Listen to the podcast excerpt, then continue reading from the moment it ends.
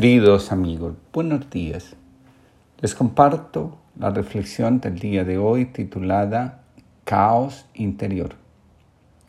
En muchas ocasiones, la experiencia espiritual comienza como consecuencia del caos interior. La búsqueda de la paz interior, que no es otra cosa que la representación de poner las cosas en orden, es una necesidad que se despierta en el alma cuando las cosas no van bien.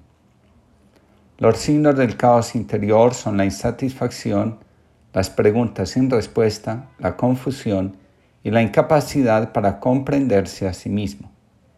Junto a todo esto está el vacío existencial y en algunos casos la angustia.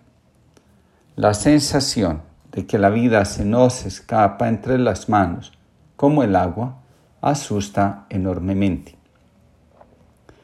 El diálogo constante entre el mundo interior y el exterior es, sin lugar a duda, el camino a seguir cuando deseamos que nuestro caos interior se ordene.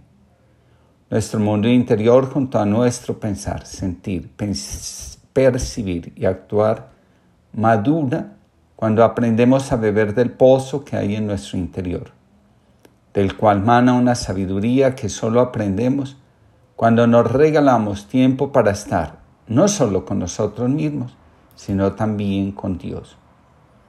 Fundamento de nuestra existencia y razón de existir. Eti y Lesun, en uno de sus escritos, deja la siguiente constancia. Hay un pozo muy profundo dentro de mí, y en él habita Dios.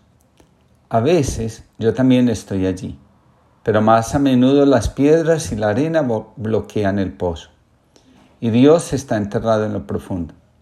Entonces debe ser desenterrado nuevamente. Según una antigua enseñanza, el papel de la mente en nuestra evolución es el siguiente. Supones que una persona está intentando llenar un pequeño depósito de quizás tres pies cúbicos con agua de lluvia con el propósito de beberla. Tan pronto como el depósito se llena, el exceso de agua se escapa y se pierde.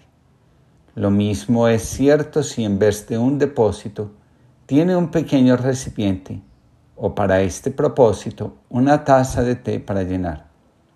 Sin embargo, si este recipiente es tan vasto como el embalse de una ciudad o el río Amazonas, o podríamos decir el Océano Pacífico, puede permanecer toda el agua de lluvia que caiga sin ni siquiera perder una gota de agua.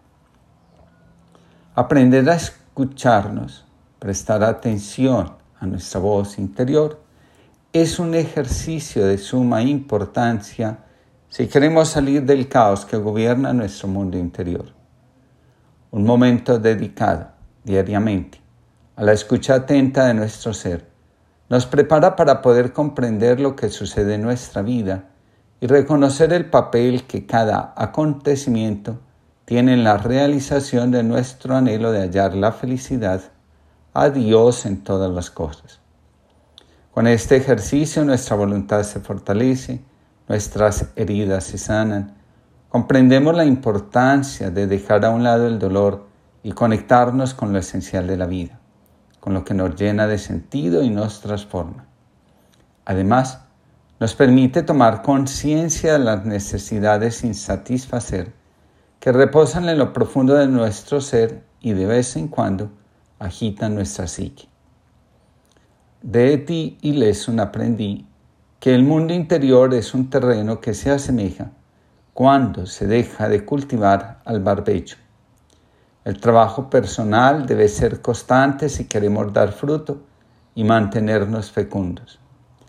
La necesidad de traer a la conciencia nuestros anhelos, temores, heridas y conciencia de quiénes somos está todo el tiempo presente. Alcanzar la sabiduría interna exige que concentremos nuestras fuerzas en nosotros, evitar la dispersión en cosas fútiles e innecesarias aquellas que solo nos traen preocupación e impotencia. En este sentido, vale tener presente las palabras de Jesús. Solo una cosa es necesaria. A medida que vamos progresando en la vida interior, también vamos ganando en sencillez. De esta forma, la conciencia de estar ante la presencia divina se fortalece y la amistad con Dios crece. Lo anterior lo podemos expresar más o menos en las siguientes palabras. Dios, tú eres mi creador. Cada vez que me miro a mí mismo comprendo que en mí hay cosas que no vienen de ti. Por amor a ti, me esfuerzo en sacarlas de mi vida.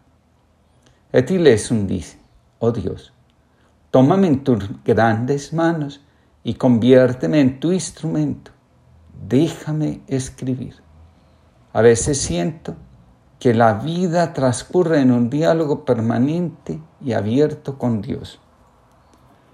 Lo más importante no es el prestigio que podemos llegar a conseguir, aunque es importante. Al final, no es lo que define realmente nuestra vida y nuestra capacidad de amar. De la mano de los místicos aprendemos que la vida consiste en estar con Dios, en vivir en su presencia, en descubrir que Dios es nuestro consuelo y fortaleza. La vida cambia cuando descubrimos que Dios abarca todo y es la fuente de nuestra energía creadora. Dios llena todo y hace que nuestros diálogos interior con Él nunca se agoten y tampoco nos agoten. Enseña Eti, en la presencia de Dios mi riqueza humana, en lugar de disminuir, aumenta. ¿Quién puede sentirse vacío cuando se recrea en la fuente misma del amor? Sea mi gozo el llanto, sobresalto mi reposo, mi sosiego doloroso y mi bonanza el quebranto. Entre borrascas mi amor y mi regalo en la herida, esté en la muerte mi vida y en desprecios mi favor. En Cristo mi confianza y en su imitación y holganza. Mis tesoros en pobreza y mi triunfo en pelear. Mi descanso en trabajar y mi contento en tristeza en oscuridad mi luz, mi grandeza en puesto bajo. De mi camino el atajo, mi gloria sea la cruz.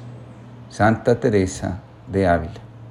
Que tengamos una linda jornada de descanso y que en nuestro interior alberguemos el deseo de vivir ordenadamente nuestros afectos.